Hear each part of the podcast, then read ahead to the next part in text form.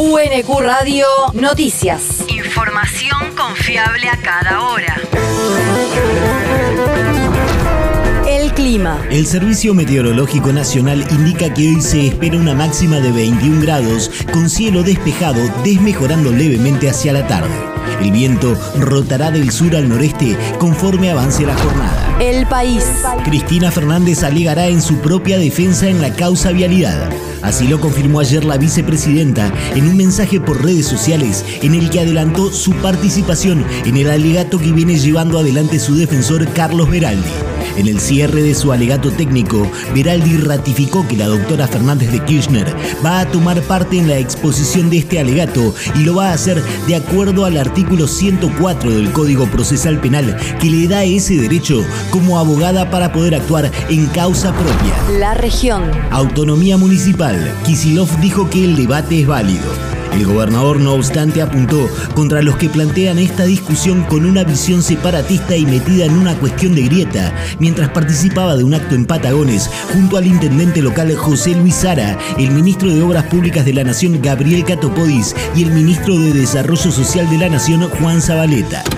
Ser autónomos a veces parece, y lo digo muy este, de manera muy superficial porque son temas muy complejos históricamente, distintos por supuesto, pero algunos hablan de la autonomía como con una visión separatista. Como que quieren estar solos, separados y metidos en una cuestión de grieta.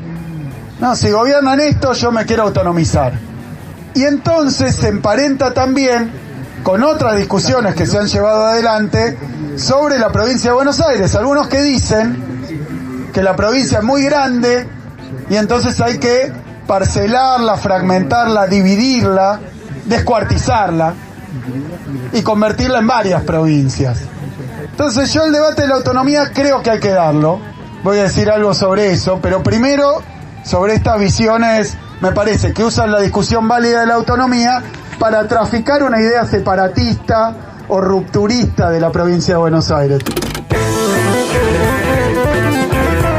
Kisilov además resaltó que su gobierno trabaja con municipios tanto del oficialismo como de la oposición, como en el caso del municipio del sur de la provincia, cuyo intendente pertenece a la Fuerza Cambiemos. El territorio. Vuelve la figura del defensor del pueblo a Quilmes.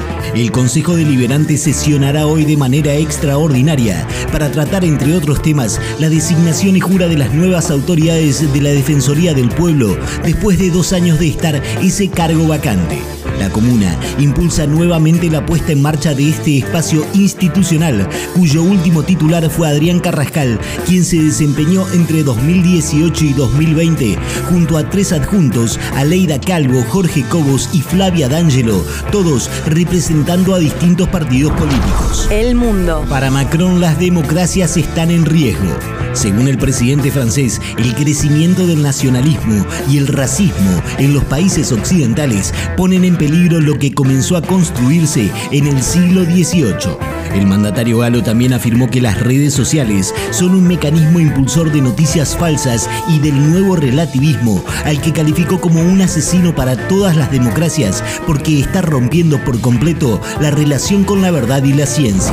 La universidad. Segunda etapa del Programa Nacional de Infraestructura Universitaria. Esta tarde se realizará en la Universidad Nacional de Quilmes la firma de convenios para la segunda etapa del Programa Nacional de Infraestructura Universitaria 2019-2023.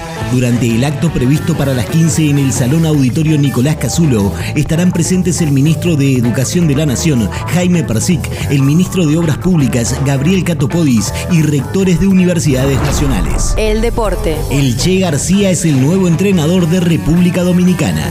El de 57 años abandonó la dirección técnica de la selección argentina de básquet en medio de una situación confusa y nunca aclarada, después de jugar por eliminatorias en Mar del Plata ante Bahamas y antes de afrontar la AmeriCup que el equipo nacional ganó ya bajo la conducción de Pablo Prigioni. Ambas selecciones serán rivales el próximo 10 de noviembre en la próxima ventana de eliminatorias para el Mundial de Japón, Filipinas, Indonesia 2023. UNQ Radio te mantiene informado. Información confiable a cada hora. UNQ Radio, la radio pública.